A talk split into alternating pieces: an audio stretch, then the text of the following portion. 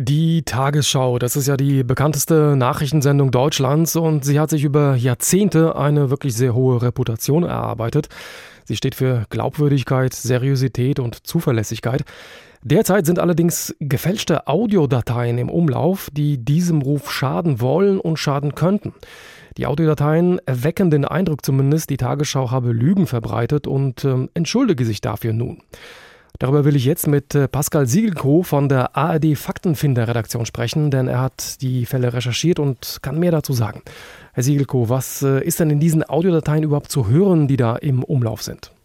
Ja, also insgesamt äh, handelt es sich um drei verschiedene Audios, die aber alle ähnlich beginnen.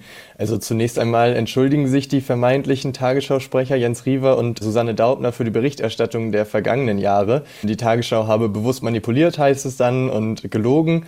Und konkret geht es dann in den einzelnen Audios um verschiedene Themengebiete. Also einmal geht es um den Krieg in der Ukraine, wo die Tagesschau gelogen habe, um dem russischen Präsidenten Putin die Schuld an dem Krieg zu geben.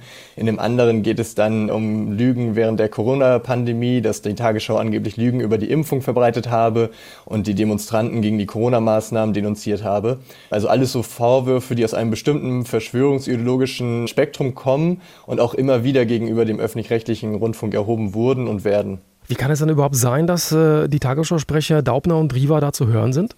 Also möglich machen das sogenannte Large Language Models, die basieren auf künstlicher Intelligenz. Man muss sich das in etwa so vorstellen, also man füttert diese Programme mit Daten, in diesem Fall mit den Stimmen von Daubner und Riva, um es dann halt gezielt zu trainieren. Und äh, das geht natürlich bei Nachrichtensprechern besonders gut, weil man von denen sehr viel Material hat, mit dem man dann diese KI halt trainieren kann. Und dann gibt man im Anschluss einfach nur den Text ein, den man halt diese KI-generierten Stimmen sagen lassen möchte. Und das Programm erstellt dann die gewünschten Audios mit der Stimme, mit der man sie gefüttert hat. Also in diesem Fall mit den Stimmen von Daubner oder Riva. Dann hat man dieses Endergebnis. Und dabei gilt halt insgesamt so, je mehr Daten man hat, um die KI zu trainieren, desto besser wird dann auch das Ergebnis.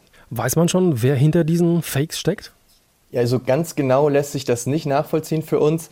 Was wir wissen, ist, dass diese Audios auf mehreren Demonstrationen abgespielt wurden, die alle so eine Nähe zu der sogenannten Querdenker-Szene haben. Das ist mit Blick auf die Inhalte auch nicht so abwegig. Äh, die Querdenker-Szene dürfte für viele ja noch so ein bisschen im Hinterkopf sein, wegen ihrer Proteste während der Corona-Pandemie. Auch dort hatten sie ja zum Teil sehr stark verschwörungsideologische äh, Inhalte verbreitet und auch immer wieder den öffentlichen rechtlichen Rundfunk angefeindet. Und auch in den sozialen Netzwerken wurden halt die Audios vor allem in diesen Kreisen verbreitet. Wie kann man denn solch falsches Material erkennen? Kann man das überhaupt erkennen? Ja, also wenn man sich diese Audios in Ruhe zu Hause anhört, dann lässt sich das an einigen Stellen ziemlich gut erkennen, dass die halt nicht echt sein können. Zum Beispiel ist das so, dass die Betonung bei einigen Wörtern einfach falsch ist. Bei dem einen Audio ist es zum Beispiel so, dass die Stimme von Daubner beispielsweise von der Antifa spricht und nicht von der Antifa. Und so gibt es halt mehrere Worte, die einfach falsch betont sind. Und es ist auch so, dass an einigen Stellen diese Stimmen einfach sehr mechanisch klingen. Das kann man ganz gut hören. Aber wenn man jetzt beispielsweise auf einer Demo ist, wo diese Audios ja auch gespielt wurden, da ist natürlich eine ganz andere Geräuschkulisse und deswegen sind solche Kleinigkeiten oder Feinheiten vielleicht nicht ganz so leicht zu hören. Und da sollte man dann halt vor allem eigentlich auf den Inhalt achten. Ähm, also man müsste so ein bisschen gucken, wie plausibel ist es oder wie wahrscheinlich ist es, dass zwei Tagesschausprecher solche Aussagen wirklich verbreiten, weil das dann doch ja eigentlich ziemlich abwegig ist, vor allem wenn man vorher noch in keinem anderen seriösen Medium irgendwie darüber gehört oder gelesen hat. Und man fragt sich natürlich, was bedeutet das für die Mediennutzung in der Zukunft, wenn man davon ausgeht, dass diese künstliche Intelligenz eben immer schneller, immer besser wird? Ne? Ja, also Experten rechnen da mit äh, mehreren möglichen Szenarien. Zum einen kann das bedeuten, dass etablierte Medien dadurch an Vertrauen gewinnen und auch quasi wieder ein bisschen mehr Zulauf haben, denn wir Journalisten haben halt unsere Möglichkeiten, um auch solche Inhalte aus den sozialen Netzwerken zu überprüfen. Und das ist halt für viele Menschen, die im Netz unterwegs sind, nicht so einfach möglich. Das heißt, es könnte sein, dass Menschen sich eher den etablierten Medien vielleicht wieder zuwenden, was eine Gefahr aus Sicht von vielen Experten zumindest ist, dass halt dieser Eindruck entsteht, dass durch diese Möglichkeiten der KI man ohnehin nichts mehr glauben kann, was man sieht oder hört.